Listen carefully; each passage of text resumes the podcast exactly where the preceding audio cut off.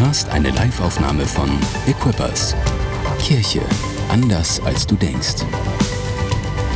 Weitere Informationen findest du auf mainz.equippers.de. Ich glaube, die nächste Predigtserie wird auch richtig, richtig gut. Und die heißt Everlasting Names. Es geht um die Namen Gottes.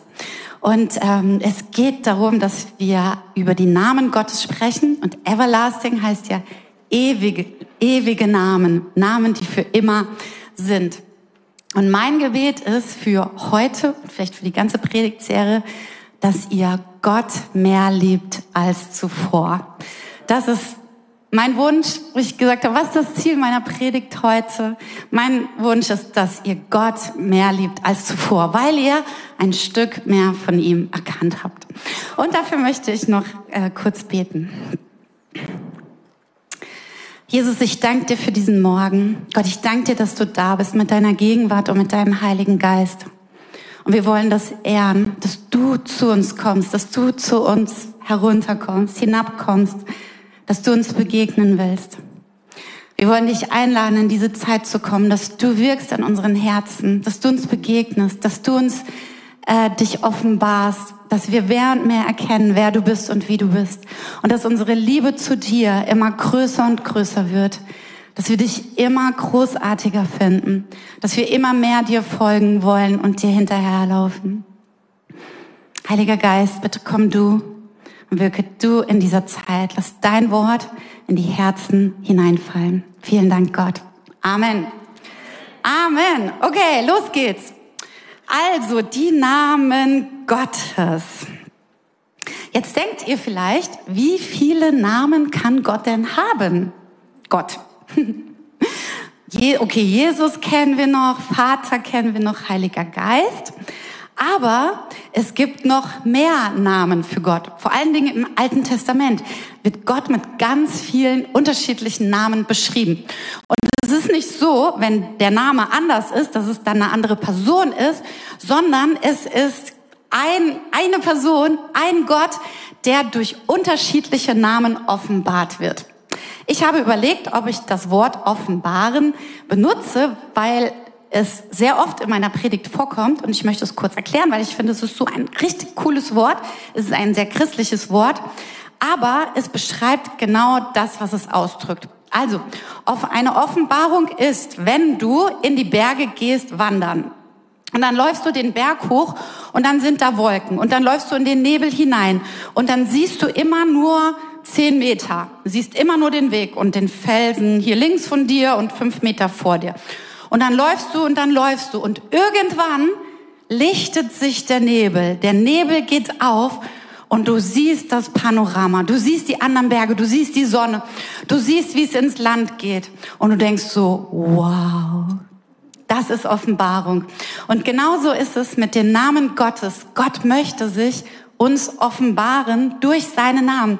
Er möchte, dass wir sagen, wow, weil sich der Schleier lichtet, weil sich der Nebel lichtet und wir sehen können.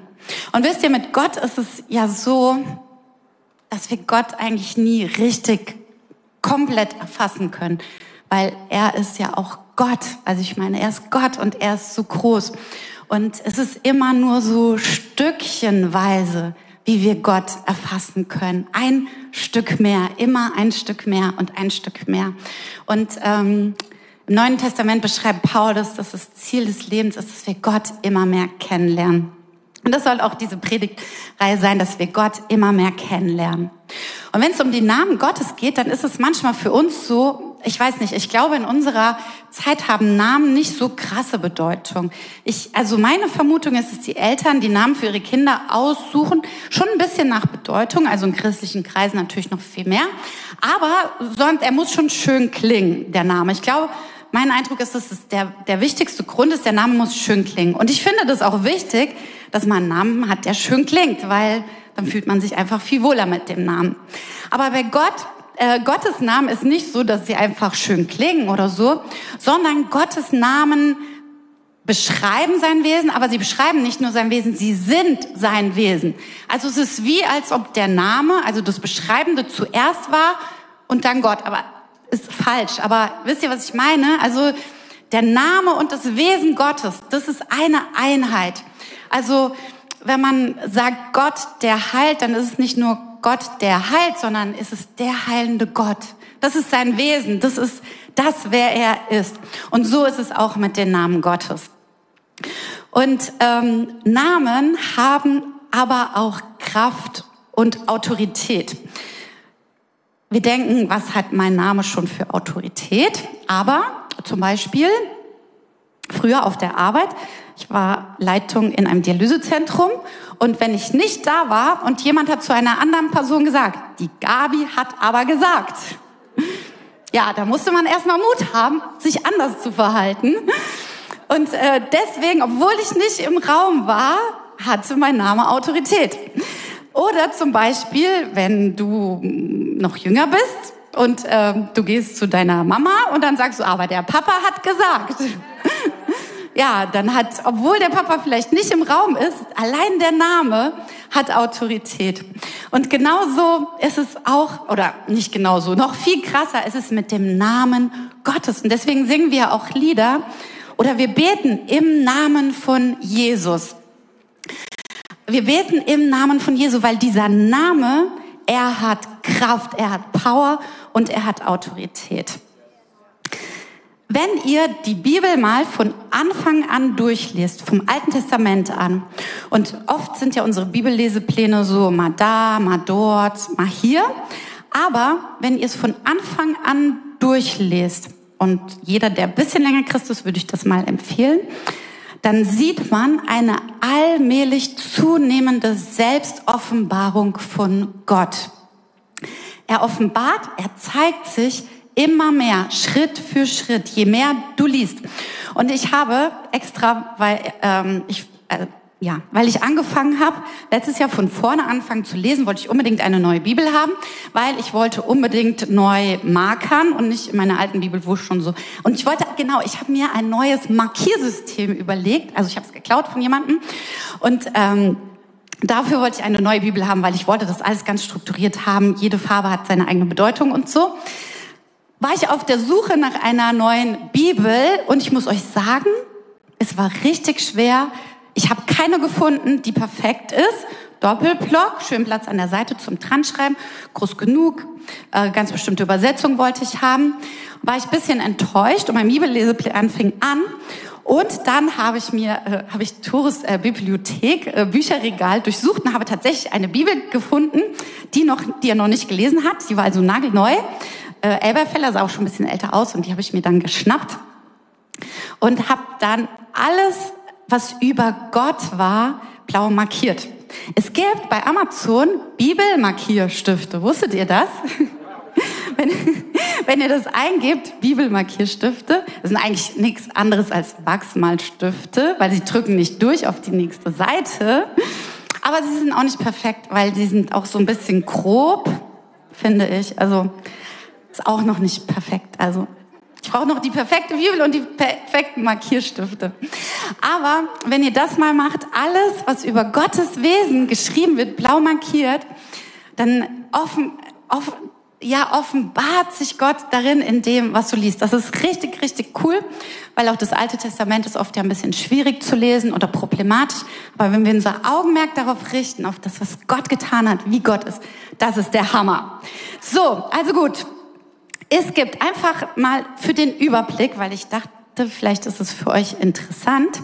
Es gibt drei Hauptnamen Gottes im Alten Testament, die hauptsächlich benutzt werden. Und es ist einmal Yahweh. Yahweh bedeutet Herr. Und wenn ihr eine Bibelübersetzung habt, die ein bisschen näher am Urtext ist, wird es meistens mit Herr in Großbuchstaben übersetzt. Achtet mal drauf, morgen, wenn ihr Bibel lest. Ähm, und der zweite Wort für Gott ist Elohim. Und Elohim bedeutet äh, Gott, also im Allgemeinen Gott und wird auch mit Gott übersetzt. Und der dritte Name, das ist Adonai. Und Adonai bedeutet auch Herr oder Meister oder auch Herrscher. Das sind so die drei Hauptnamen Gottes im Alten Testament. Und ähm, das ist halt im Deutschen kommt das gar nicht so rüber in der Übersetzung, weil dann steht manchmal, zum Beispiel wenn da Yahweh Adonai steht, dann steht da Herr, Herr. So. Oder Elohim, Yahweh, dann steht da Herr Gott. Aber es ist irgendwie, ich finde, es fehlt so ein bisschen die Nuance. So, wenn wir, wenn das übersetzt ist. Und dann gibt es natürlich noch mehr Worte, aber die werden abgeleitet, zum Beispiel aus dem Elohim. Da wird dann das El, steht es da? Ja, ihr seht's, gell? Richtig cool. Ich hoffe, es interessiert euch, ehrlich gesagt, aber ist, ich finde das so faszinierend. Dann gibt es zusammengesetzte Namen, die, da wird dann das El genommen von Elohim, Gott, und wird dann zusammengesetzt. Zum Beispiel El Shaddai, der mächtige Gott. Oder El Elyon, der Gott der Höhe. Oder El Olam, der ewige Gott. Das sind die zusammengesetzten Worte. Oder mit Yahweh, Yahweh Zebaoth, der Herr der Herrscher. Yahweh Rapha, der Gott der Heiler, der Gott, der dich heilt. Oder Yahweh Jireh, der Herr wird vorsehen oder wird versorgen. Also das sind die Hauptkommen, also das sind die drei Hauptworte und dann alles andere ist, sind zusammengesetzte Worte oder meistens zusammengesetzte Worte. Und aus Adonai ist meistens dann Adonai Yahweh oder Yahweh Adonai. Also das wird dann zusammengesetzt. Versteht ihr? Cool, gell? Genau. Also das sind die drei Hauptworte. Heute Abend, schon mal Werbung, spreche ich über Elohim. Wer kommen möchte in den Abendgottesdienst? Es wird gut, nicht wegen mir, sondern weil Gott gut ist, weil die Bibelstellen gut sind. Und heute Morgen spreche ich ein bisschen über Yahweh. Seid ihr bereit? Ich trinke etwas. Steht sehr weit weg.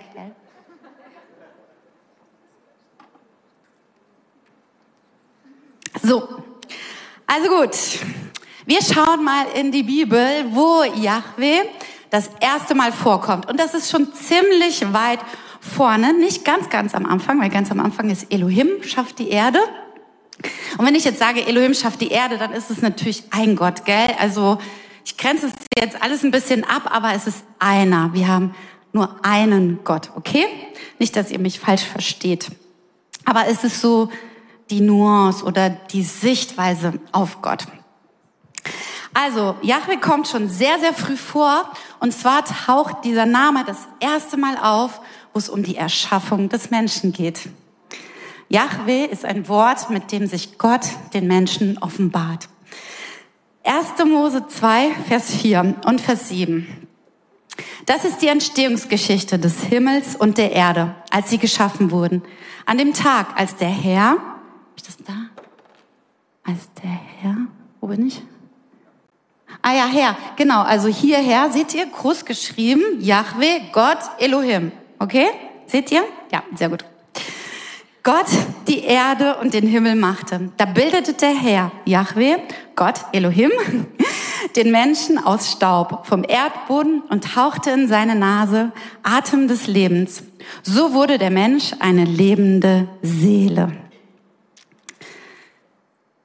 Sobald der Mensch ins Spiel kommt, kommt auch der Name Yahweh ins Spiel.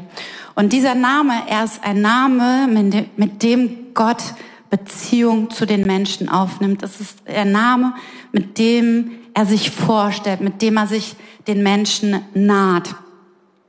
Und ähm, er ist ein persönlicher Gott, er ist ein nahbarer Gott, er ist ein Gott, der zugewandt und zugeneigt ist zu den Menschen. Elohim ist mächtig, er ist groß, er ist stark. Und als Yahweh offenbart er sich den Menschen und kommt ihnen nah. Und die Hauptoffenbarung, Offenbarung dieses Namens geschieht bei Mose. Also bis, bis dahin kommt der Name einfach nur vor aber bei Mose stellt sich Gott mit diesem Namen vor. Und diese Geschichte wollen wir jetzt mal lesen. Das ist die Geschichte mit dem brennenden Dornbusch. Und das Volk der Israeliten ist in Sklaverei in Ägypten. Und Gott braucht jemand, der dieses Volk aus Ägypten rausführt. Und er beruft Mose. Und da steigen wir jetzt mittendrin ein. Also Gott, wir steigen mitten ins Gespräch ein zwischen Gott und Mose. Gott beruft den Mose, sein Volk rauszuführen. Und dann spricht Mose. 2. Mose 3, 13 bis 15. Mose aber antwortete Gott, siehe, wenn ich zu den Söhnen Israel komme und ihnen sage, der Gott eurer Väter hat mich zu euch gesandt und sie mich fragen, was ist dein Name? Was soll ich dann zu ihnen sagen? Dann sprach Gott zu Mose, ich bin, der ich bin. Dann sprach er, so sollst du zu den Söhnen Israel sagen, der, ich bin, hat mich zu euch gesandt. Und Gott sprach weiter zu Mose. So sollst du zu den Söhnen Israel sagen, Jahwe, der Gott eurer Väter, der Gott Abrahams, der Gott Isaaks und der Gott Jakobs hat mich zu euch gesandt. Das ist mein Name von e in e das ist mein Name in Ewigkeit und das ist meine Benennung von Generation zu Generation. Everlasting Names. Das ist ein Name, der ewig ist, von Generation zu Generation. Das soll meine Benennung sein auf Ewigkeit, sagt er. Das bedeutet jetzt nicht, dass wir immer Yahweh sagen statt Gott oder sonst irgendwas, sondern es ist das, das Wesen, was er ist, was er sagt. Und ähm, ich finde es so, also ich finde es schon erstaunlich, dass Mose fragt, was soll ich sagen, was dein Name ist? Ich habe mich gefragt, wieso sagt er das? Weil er sagt ja vorher, ist der Gott Abrahams, der Gott Isaak, der Gott Jakobs. Ich kann mir nur vorstellen, dass die Israeliten, dass sie so vielleicht, ähm, dass sie so verwirrt geworden sind, als sie in Gefangenschaft waren, als sie in Sklaverei waren, dass sie nicht mehr wussten, wer ihr Gott ist, dass sie, dass sie nicht mehr keine Beziehung mehr zu ihm hatten. Und deswegen war Mose unsicher und sagt, ja, was soll ich denn sagen, wie du heißt, weil die die ähm, Ägypter, die hatten sehr viele Götter und der Pharao war auch ein Gott. Und er fragt ja, ja, wie heißt du denn? So irgendwie kommt es mir ein bisschen vor. Und dann stellte er sich vor und er sagt, ja, ich bin. Ich denke, was ist das für ein Name? Ich bin. Es zeugt auf jeden Fall von richtig viel Selbstbewusstsein und sehr viel, ja, wie soll ich sagen, so, ja, ich bin halt. So was soll man noch dazu sagen? Ich bin. Und es ist kein Name, der so, ja, ich heiße Gabi oder Lisa oder Rudi oder sonst irgendwas, sondern es ist viel mehr, es ist viel größer.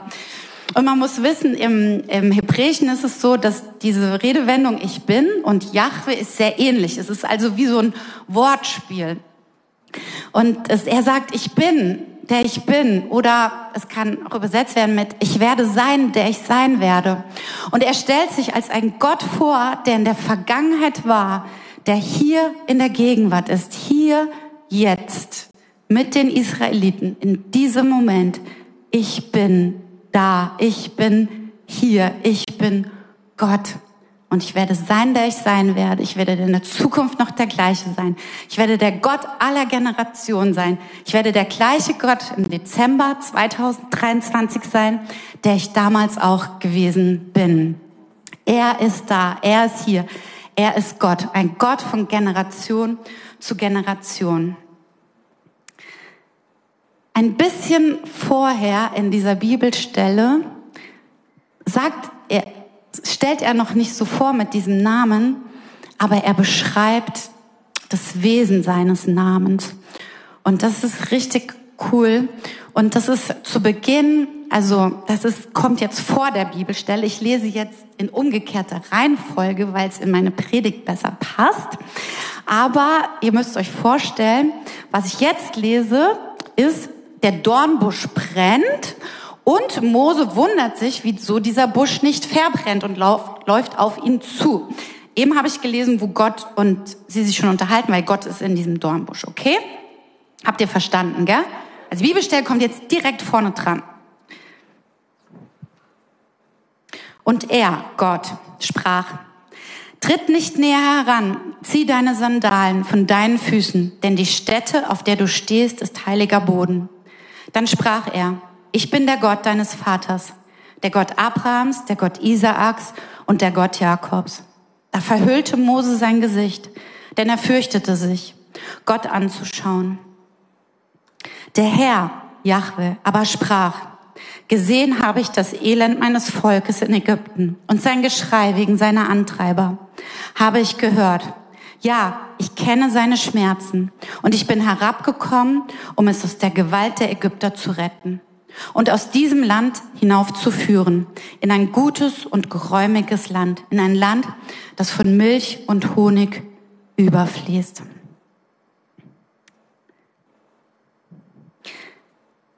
Da brennt dieser Dornbusch. Und dann wundert sich Mose, was ist da los? Er geht dahin und dann spricht Gott aus diesem Busch und er sagt, ich bin der Gott, ich bin der Gott ja, Abrahams, Jakobs und Isaaks. Und Mose hat so viel Ehrfurcht, dass er sich niederwirft, dass er Furcht hat. Und dann spricht Yahweh. Und er kommt als ein Gott, der sich naht, der sich, der sich ihm offenbart, der zu ihm kommt. Und was sagt er dann? Und das finde ich so cool. Und ihr könnt die Bibelstelle gerne nochmal da lassen. Aber die ist aufgeteilt, gell? So ein bisschen schade. Also ähm, der zweite Teil. Er sagt dann, er beschreibt seinen Charakter. Er sagt, gesehen habe ich das Elend meines Volkes. Er ist ein Gott, der sieht. Er ist ein Gott, der sich naht. Er ist ein Gott, der das Elend seines Volkes sieht. Jahwe, er ist ein Gott, der auch dein Elend sieht, der deine Schmerzen sieht, der deine Herausforderungen sieht, der deine Schwierigkeiten sieht. Und dann heißt es, ich habe und dein Geschrei wegen deiner Antreiber habe ich gehört. Jahwe, er ist ein Gott, der hört, der unsere Gebo Gebete hört, der unser Flehen hört, der unsere Verzweiflung hört. Er hört es, wenn wir zu ihm kommen, wenn wir zu ihm schreien. Gott, Jahwe, er hat sein Volk gehört, das in Sklaverei war, das angetrieben wurde. Jahwe Gott, er hört. Und dann steht da, ja, ich kenne seine Schmerzen. Gott kennt die Schmerzen seines Volkes. Es lässt ihn nicht kalt. Gott ist nicht fern irgendwo im Himmel, ein weißer Mann mit Bart, den die Erde nicht mehr interessiert und den die Menschen nicht mehr interessieren, sondern Gott, er ist ein Gott, der sich kümmert, den es interessiert, der es weiß, wenn dir schlecht geht. Der weiß, wenn du in Schmerzen bist, der weiß, wenn du im Elend drin bist.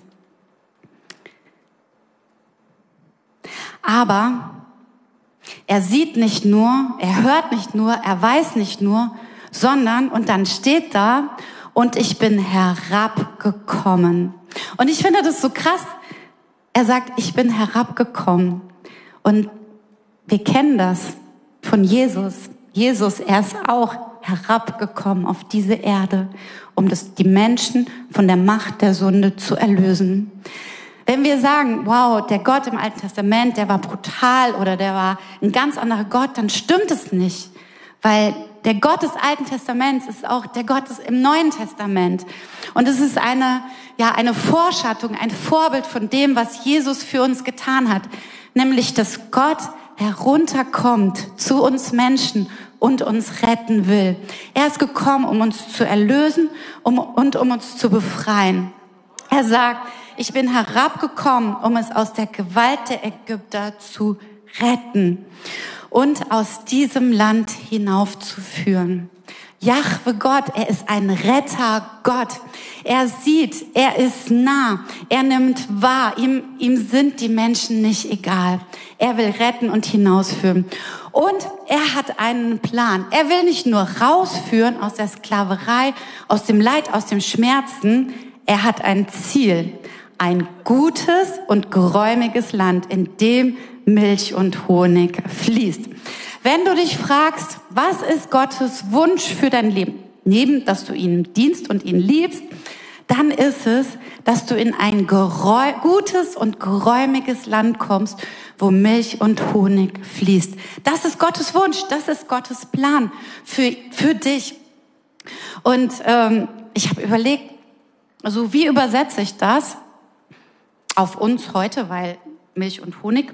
Aber ähm, ja, Gott möchte, dass du ein gutes Leben hast.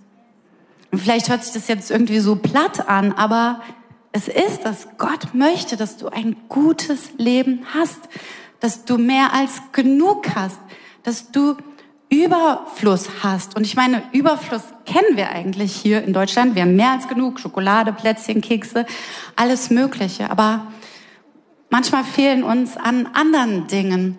Und ähm, manchmal ist es auch nicht, dass wir genug Materielles haben, sondern dass wir genug an Erfüllung haben, genug an Glück haben, an Freude haben. Aber es ist alles, versteht ihr? Es ist alles, es ist das Gesamtpaket. Gott möchte dich in ein gutes und geräumiges Land führen, wo Milch und Honig fließen. Das ist sein Plan für unser Leben. Das ist Gott Yahweh. Er sieht und er ist nah und ihm ist nicht egal, wie es dir geht. Nachdem das Volk aus der Gefangenschaft herausgeführt wurde, kommt das Volk in die Wüste und dann geht Mose auf einen Berg, Berg Sinai, um die zehn Gebote zu erhalten. Und ich, also ich liebe das Alte Testament, wirklich ich liebe es voll, weil es ist so emotional und es ist so cool.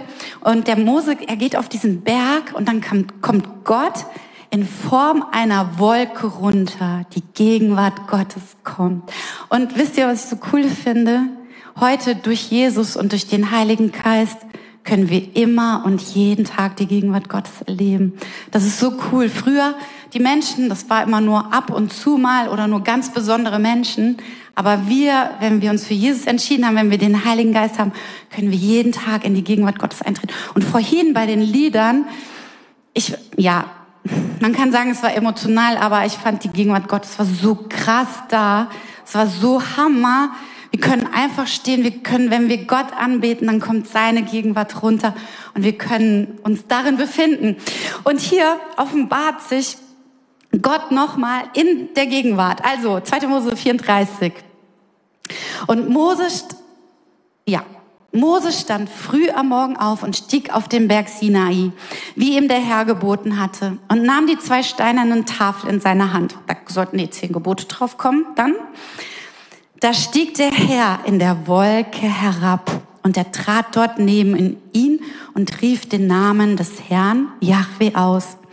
Und der Herr Yahweh ging vor seinem Angesicht vorüber und rief, Yahweh, Yahweh, Gott barmherzig und gnädig, langsam zum Zorn und reich an Gnade und Treue, der Gnade bewahrt an Tausenden von Generationen, der Schuld, Vergehen und Sünde vergibt, aber keineswegs ungestraft lässt, sondern die Schuld der Väter heimsucht an den Kindern und Kindeskindern in der dritten und vierten Generation.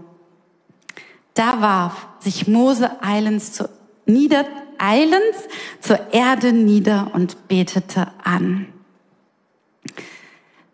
Immer wenn wir in die Gegenwart Gottes treten, offenbart sich Gott uns. Ein Stückchen, ein immer ein Stückchen, manchmal viel, manchmal wenig, manchmal nur ein bisschen, manchmal mehr. Es ist immer unterschiedlich, aber wenn wir in die Gegenwart Gottes treten, erleben wir immer mehr, immer ein Stückchen von ihm, ein bisschen von ihm, ein klein bisschen Offenbarung. Manchmal ist es nicht Bam Offenbarung, so wir sind auf der Zugspitze und der Nebel lichtet sich, manchmal sind wir nur auf dem Feldberg und der Nebel lichtet sich oder so. Oder wir sind in Finden auf dem Berg und der Nebel lichtet sich.